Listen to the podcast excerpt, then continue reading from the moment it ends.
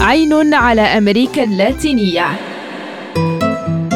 رحلة غوص نكتشف فيها ألوان وشعوب وعوالم غرائبية لقارة حبلى بالتناقضات.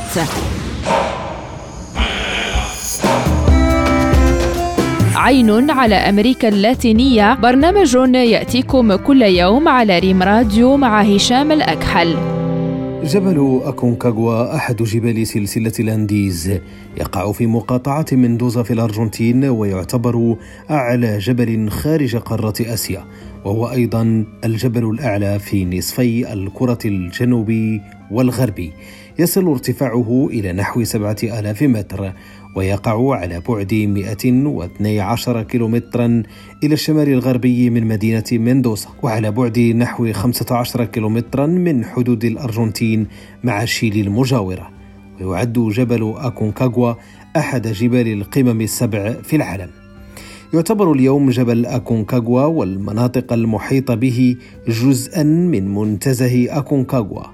الذي يضم عددا من الأنهار الجليدية أطولها نهر بنتسكيرو أوركونيس إنفيريور الذي يبلغ طوله حوالي عشرة كيلومترات وينحدر من الجهة الجنوبية من أعلى الجبل نزولا إلى ارتفاع بحوالي 3600 متر. تكون جبل أكونكاغوا عن طريق انزلاق صفيحة ناسكا أسفل صفيحة أمريكا الجنوبية.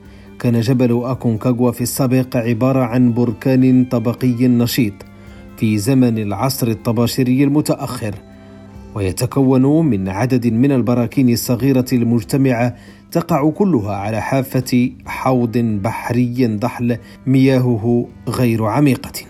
منذ حوالي عشرة ملايين سنة بدأت زاوية انزلاق الصفيحة بالتناقص مما أدى إلى توقف الانصهار وزيادة الضغوط الأفقية بين الصفيحة المحيطية وهي إحدى الصفائح التكتونية التي تقع أسفل المحيط والصفيحة القارية فتسبب ذلك في بروز جبل أكونكاغوا إلى أعلى الجذر البركاني.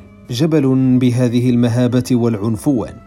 لم يكن ليخيف متسلق الجبال المغربي محمد وسيل الذي وإن فشل في محاولته الأولى قبل سنوات أصر على الثار من أكونكاغوا ليتمكن من قهره مؤخرا. من على أعلى قمة على الأرض بعد سلسلة جبال الهيمالايا في آسيا. رفرف العلم المغربي خفاقا بعد أن بذل وسيل جهدا استثنائيا توجه بالوصول إلى قمة أكونكاغوا في درجات حرارة ناهزت عشرين درجة تحت الصفر. أكونكاغوا صامد شامخ لا تهزه ريح وحدهم أقوياء العزيمة كحال المغربي وسيل من يستطيعون صعوده مهما كانت الصعاب. فمن لا يحب صعود الجبال يعش أبد الدهر بين الحفر.